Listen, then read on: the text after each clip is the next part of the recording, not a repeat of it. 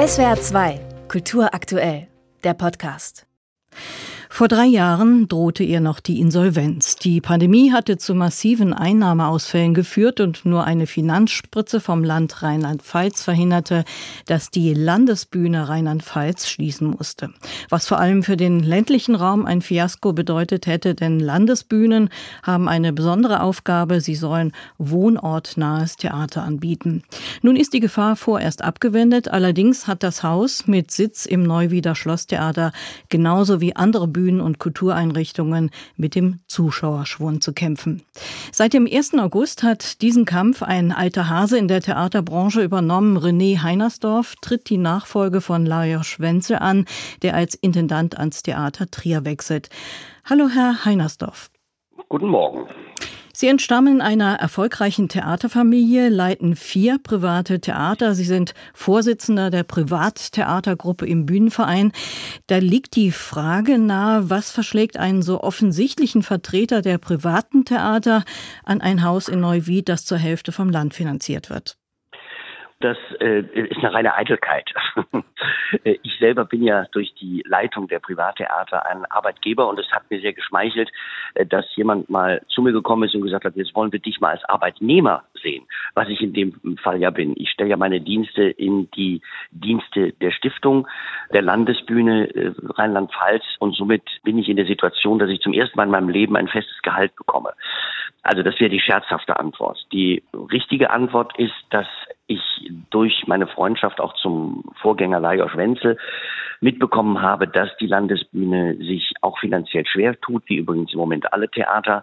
Und dass die Erkenntnis, die auch bei der Stadt Neuwied vorliegt und beim Land, dass die Vernetzung dieser Theater ein Segen sein kann und auch eine Stabilisierung bedeutet, dass die sinnvoll ist. Und die finanzielle Ausstattung ist natürlich verglichen mit den Häusern in, in Koblenz und Mainz sehr dürftig. Ne? Das muss man einfach mal sagen. Ne? Und ich will jetzt nicht mein Gehalt ausplaudern, aber das die erste Maßnahme, die ich betroffen habe, war, ich habe meine Gehalt runtergesetzt, ne? weil ich das einfach zu viel fand für so eine Bühne. Ich habe mich darauf eingelassen und ob das sinnvoll war, werden wir dann äh, in fünf Jahren spätestens wissen. So lange dauert nämlich mein Vertrag.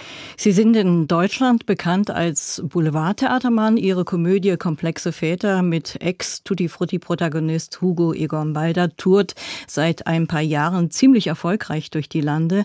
Wird jetzt bei der Landesbühne Rheinland-Pfalz nur noch auf Komödien gesetzt?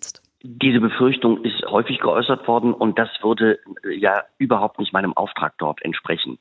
Wir haben also gerade in der jetzt ersten Eröffnungssaison als zweites Stück bereits den Amphitryon, der zwar auch eine Kleistsche Komödie ist, aber doch eine Komödie mit durchaus sehr dramatischen Momenten. Wir haben Spiel von Liebe und Zufall von Marivaux, einen echten Klassiker mit auf dem Spielplan. Also wir bemühen uns, das ausgewogen zu halten. Wenn man zurückschaut, hatte die Landesbühne allerdings immer eine leichte Tendenz zur Komödie. Also ich würde die Quote mal mit 65, 35 bezeichnen. Also 65 Prozent waren Komödien, 35 30 Prozent waren ambitioniertere Sachen. Wobei ich ja der Auffassung bin, dass auch eine Komödie sehr wohl ambitioniert sein kann und das Lachen, das einem im Halse stecken bleibt, ist oft äh, die härtere moralische Keule als die moralische Keule, die nur als moralische Keule daherkommt. Es spricht schon zwischen den Zeilen durch, auch in Neuwied muss gespart werden. Wie wird denn ein Privattheatermann das bei einer Landesbühne angehen? Das ist eine Frage, damit legen Sie den Finger in die Wunde. Es ist so, dass Rheinland-Pfalz ja nur eine Landesbühne besitzt. Also zum Vergleich, Bayern hat drei, Nordrhein-Westfalen hat vier, äh, sind zwar auch bevölkerungsmäßig größere Länder. Trotzdem ist eine Landesbühne natürlich für ein so großes Land wie Rheinland-Pfalz relativ klein.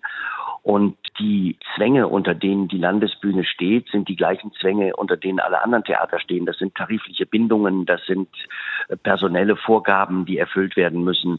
Es sind bauliche Vorgaben im Haus, die durch die Versammlungsstättenverordnung bestimmt werden. Also äh, die Zwänge sind da und da kann auch ein Privattheatermann nichts dran machen. Und da muss sicher sich das Land Rheinland-Pfalz, das sich ja doch sehr interessiert an der Bühne zeigt, einfach fragen, will sie die Bühne haben oder will sie die Bühne nicht haben.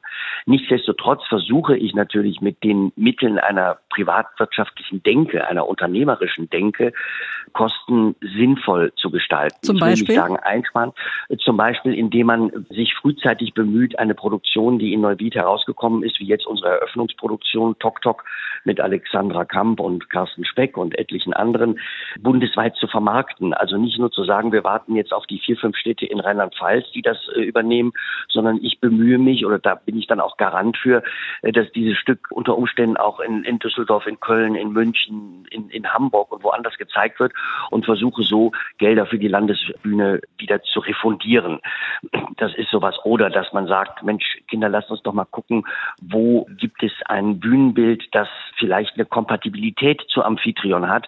Müssen wir jetzt unbedingt ein nagelneues da bauen oder können wir nicht etwas verwenden, was wir umgestalten und was vielleicht dann noch viel interessanter ist durch die Geschichte, die dieses Bühnenbild hat. Also das sind so Denkmuster, die man dann mit den Synergieeffekten zusammen versucht zu nutzen. Ja, und als Vertreter der Privattheater im Bühnenverein haben Sie mal angedeutet, man solle bei den Gagen nicht immer nur über Mindestgagen, sondern auch über Höchstgagen reden. Müssen die Schauspieler der Landesbühne mit Gagenkürzungen rechnen?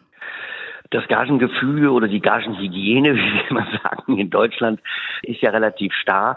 Und Sie sprechen da was an, da bin ich Ihnen sehr dankbar für, weil ich das eben nie verstanden habe, dass wir bei geförderten Unternehmen, nicht bei privaten, ja, wenn ein privater Unternehmer sagt, ich möchte einem Schauspieler 5000 Euro am Abend zahlen, dann ist das sein Vergnügen und dann ist das Geld, was er da ausgibt, liegt an der Kasse, bezahlt von den Zuschauern, die da freiwillig hingehen. Das ist ja in den städtischen Theatern oder in den öffentlich geförderten in unserem anders, so dass ich mal vorgeschlagen habe, lass uns doch nicht immer darüber reden, Mindestgage, Mindestgage, sondern lass mal gucken, wo machen wir einfach einen Deckel drauf? Wo sagen wir als Steuerzahler, wenn jemand in einem geförderten Haus arbeitet, zahlen wir nur so und so viel. Ob Star oder nicht Star, wie auch immer. Und natürlich versuche ich bei den Leuten, die wir jetzt engagieren, da sind ja auch etliche bekannte Namen dabei. Sie haben eben Hugo Egon Balder erwähnt, der kommt und äh, Dorcas Kiefert und Carsten Speck und Alexander Kamp eröffnen die Intendanz. Und mit denen rede ich schon so, dass ich sage, Leute, es mag zwar sein, dass ihr das an der Komödie am Kurfürstendamm in Berlin bekommt. Die Landesbühne kann das nicht, die darf das auch nicht, weil sonst das gesamte Gefüge auseinandergeht. Was ich nicht tue, ich fange nicht an zu sparen bei den kleineren Gagen. Das ist ja auch so ein Mittel, das oft in der Privatwirtschaft benutzt wird. Die kleinen werden runtergekürzt, äh, damit man die großen bezahlen kann. Äh, das ist ein Prinzip, das habe ich aber auch in meinen Privattheatern nie praktiziert. In Ihrer ersten Spielzeit als Intendant werden Sie bei vier von acht geplanten Inszenierungen selbst Regie führen. Sie haben Theaterhäuser in Köln, Essen, Düsseldorf, München und jetzt auch noch die Landesbühne in Neuwied, die ja auch tourt. Wie schaffen Sie das? Sie haben mal gesagt, eigentlich leben Sie in der Deutschen Bahn.